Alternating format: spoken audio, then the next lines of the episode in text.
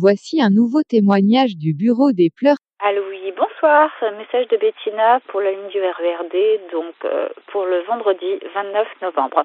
Donc dans cette belle soirée, euh, j'ai eu la chance de voir sur l'application Halluciné, euh, Simone et compagnie de SNCF, tout le monde disait le 16h23, il n'était pas affiché, donc ça veut dire supprimé. J'arrive à quai, sur les instances de, Gare du Nord, en sachant qu'il y avait un colis suspect sur la ligne 5.